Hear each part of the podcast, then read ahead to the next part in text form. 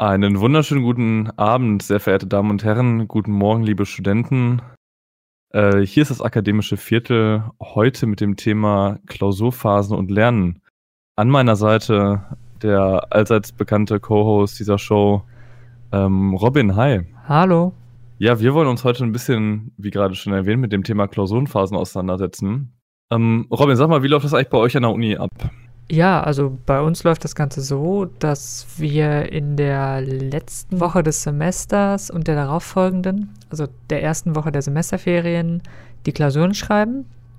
Und das variiert natürlich je nach Fächerkombination und Semesteranzahl. Manchmal sind es weniger Klausuren, manchmal mehr. Aber so im ja. Großen und Ganzen findet das dann statt. Mal ganz, mal ganz kurz, heißt das, ihr habt schon in der, in der, in der Woche, wo ihr noch Vorlesungen habt, schreibt ihr schon Klausuren? Ja, genau. Okay. Es ist also wirklich die letzte Woche der Vorlesungszeit, also sprich die letzte Sitzung, also meistens auch terminlich. Äh, an dem Tag sozusagen der letzten Sitzung der Vorlesung ist dann der Tag, an dem die Klausur geschrieben wird. Wow, ja, krass. Ähm, ist das immer an der Uni so? Nein, also das ist bei vielen äh, Fächern so. Also gerade im Bereich äh, Geisteswissenschaften und Sozialwissenschaften habe ich es oft erlebt. Bei den Naturwissenschaftlern und an anderen Universitäten kann das schon mal sehr schwanken. Ähm, beispielsweise habe ich schon von Klausurenphasen gehört, die zweigeteilt waren. Also wo ein Teil der Klausur direkt nach der Vorlesungsphase oder sogar noch in der Vorlesungszeit geschrieben wurden und dann der zweite Teil der Klausuren am Ende der Semesterferien.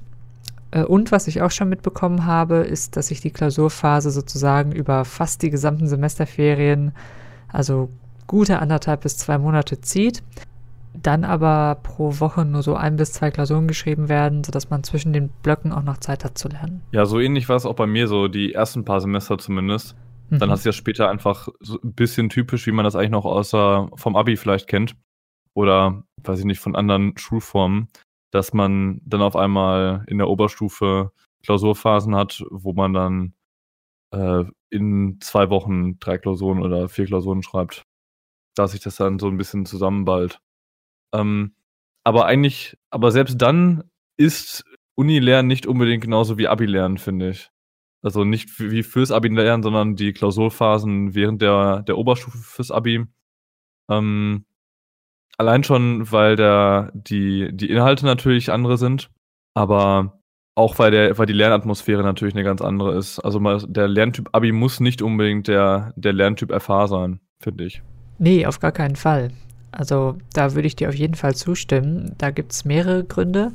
Äh, zum einen ist es natürlich häufig mehr Stoff, den man lernen muss, beziehungsweise andersrum. Es ist Stoff, den man in kürzerer Zeit erworben hat also während das Abitur ja zwei Jahre dauert, in denen man dann immer wieder Input bekommt, dauert das Semester ja nur drei Monate, vier, so um den Dreh. Ähm, und diese Stofffülle, die man aufgenommen hat, muss man dann ja wiedergeben können. Dann ist immer die Frage, hat man Zeit vorher zu lernen? Du hast ja gerade gesagt, dass deine Klausurphasen am Anfang eher länger gezogen waren. Da hat man vielleicht mal hier und da eine Woche Pause oder vier, fünf Tage, in denen man wirklich lernen kann. Bei den Leuten, die direkt im Anschluss an das Semester schreiben, die haben dann keine Zeit so wirklich für ihre fünf Klausuren, die sie in ein bis zwei Wochen schreiben, auch noch zu lernen und sich vorzubereiten. Das heißt, da wird mehr oder weniger parallel zum laufenden Semester mhm. gelernt. Bei mir an der FH war es beispielsweise auch so, das ist jetzt nicht generell ein, ein typisches äh, Merkmal für FH-Klausuren, aber bei uns war es beispielsweise auch so, dass Modulklausuren geschrieben wurden. Hm. Das heißt, man hat in einer Klausur drei Klausuren auf einmal geschrieben. Also ich habe jetzt Beispiel, also das kann man eigentlich ganz gut verdeutlichen, da ich das ähm, Energietechniker bin und mich mit regenerativen Energien auseinandergesetzt habe, habe ich auch ein Modul regenerative Energien über ein paar Semester gehabt. Und das waren dann beispielsweise eine Klausur ähm, Solarenergie, eine Klausur ähm, Bioenergie, eine Klausur Windenergie. Und die sind dann quasi alle in sechs Stunden aneinander gebappt gewesen. Das heißt, ich habe dann im Endeffekt äh, fünf Stunden am Stück, also nicht, da waren dann quasi noch, war dann äh, noch die Pause quasi hinten abgezogen. Deswegen waren es dann nur fünf Stunden, die ich geschrieben habe. Ähm, aber das war dann schon, dann ist das natürlich, natürlich, ist natürlich krass. weil man hat ja auch während des Abis, mh, hm, man schreibt ja nicht eine, eine Deutschklausur pro Halbjahr beispielsweise. Und dementsprechend muss man ja viel mehr Input in, in kürzerer Zeit wieder aufgreifen. Aber also im Endeffekt so, wie es, wie es am Ende auch fürs Abi im Großformat abläuft, dass man den Stoff der vergangenen zwei oder drei Jahre dann auf einmal abspulen muss. Ja, auf jeden Fall. Dann gibt es natürlich solche, noch solche Horrorszenarien wie zwei Klausuren an einem Tag. Das ist, passiert, glaube ich, öfter an der Uni als an der FH, weil man da ja auch an der Uni generell mehr Selbstorganisation für Studium hat. Das heißt, der Stundenplan von dir, auch wenn du Drittsemester bist, muss nicht so aussehen wie der von einem anderen Drittsemester. Ähm, Gibt es da bei dir irgendwie, ist dir sowas schon mal passiert, dass du da Überlappung hattest? Äh, mir persönlich jetzt nicht. Ähm, das lag aber auch daran, dass ich mir Seminare immer so drumherum gebaut habe, dass das eben nicht passiert.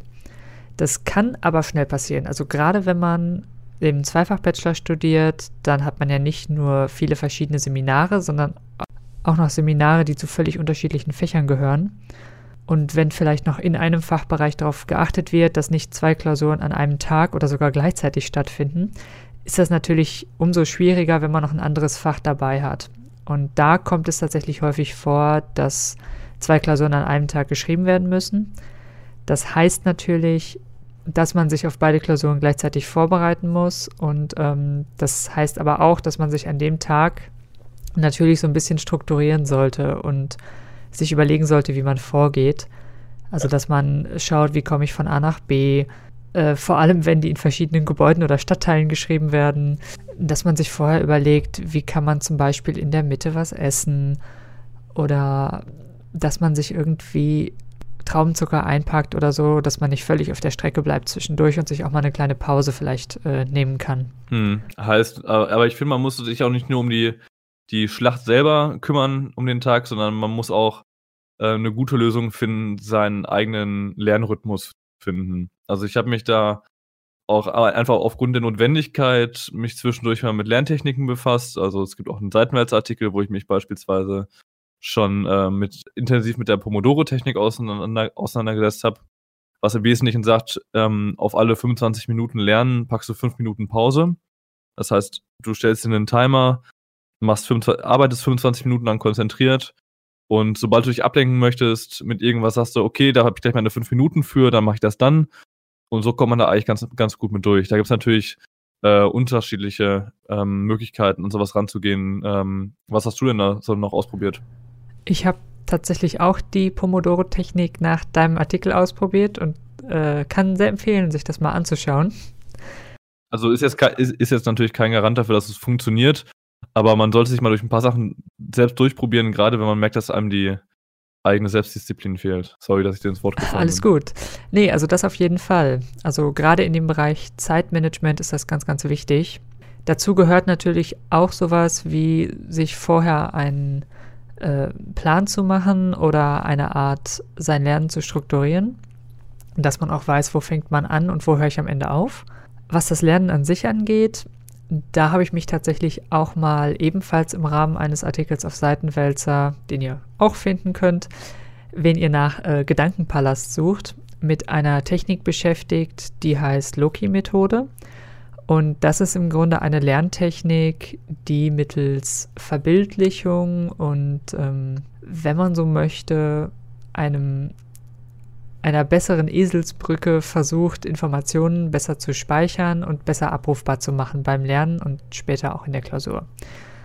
Äh, dabei, um es ganz grob zu umreißen, ähm, für mehr Infos schaut euch einfach den Artikel an geht es darum, dass man sich nicht nur sinnlose Fakten ohne Zusammenhang merkt, sondern dass man diese Informationen, die man lernen möchte, mit einem möglichst in einem möglichst bildlichen, räumlichen Zusammenhang äh, merkt.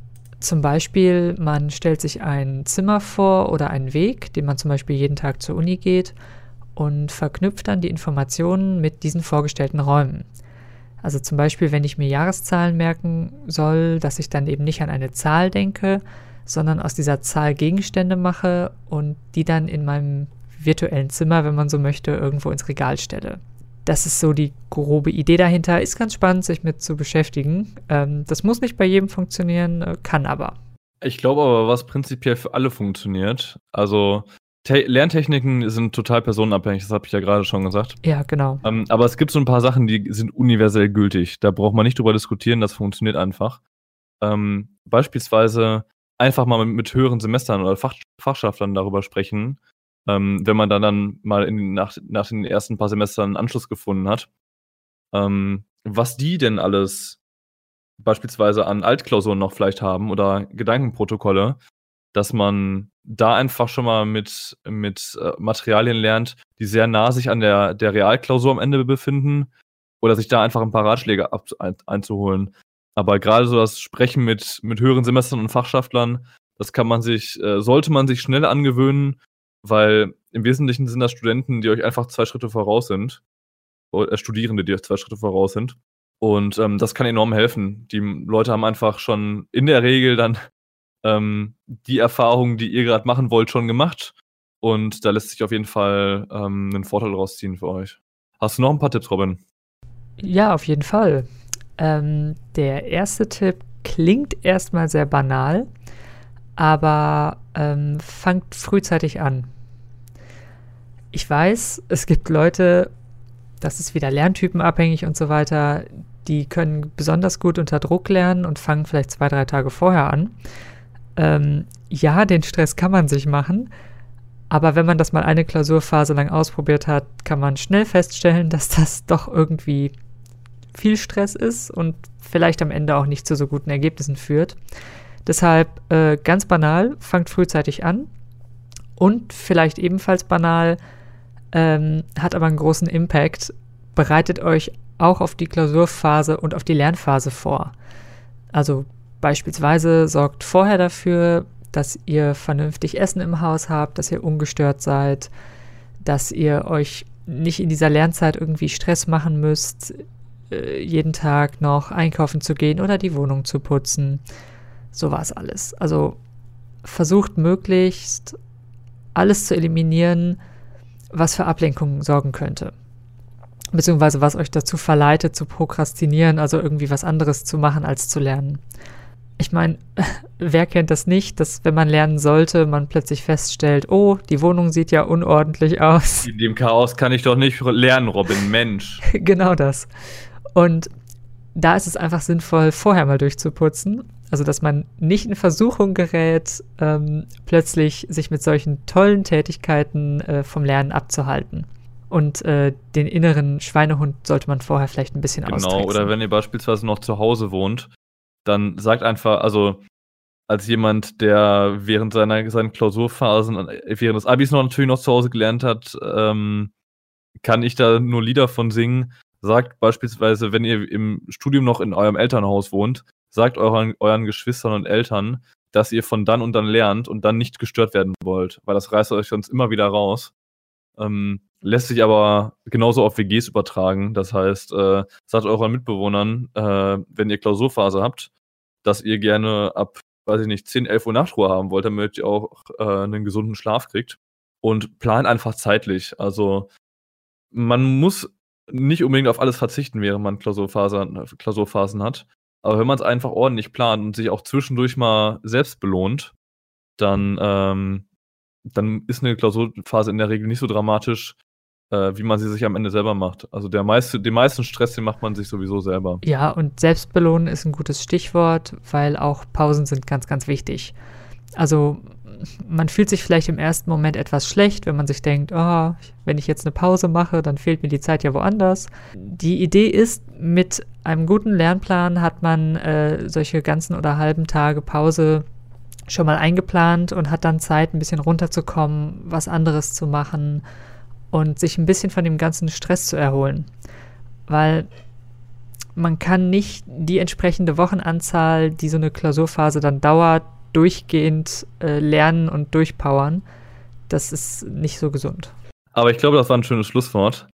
Ähm, da möchte ich euch an dieser Stelle gerne noch ähm, unser, also wenn ihr auf jeden Fall irgendwelche Fragen habt, könnt ihr die uns auf jeden Fall immer an drv.seitenwälzer.de, Seitenwälzer mit AE, äh, schreiben. Hört euch auch in unsere anderen Podcasts rein.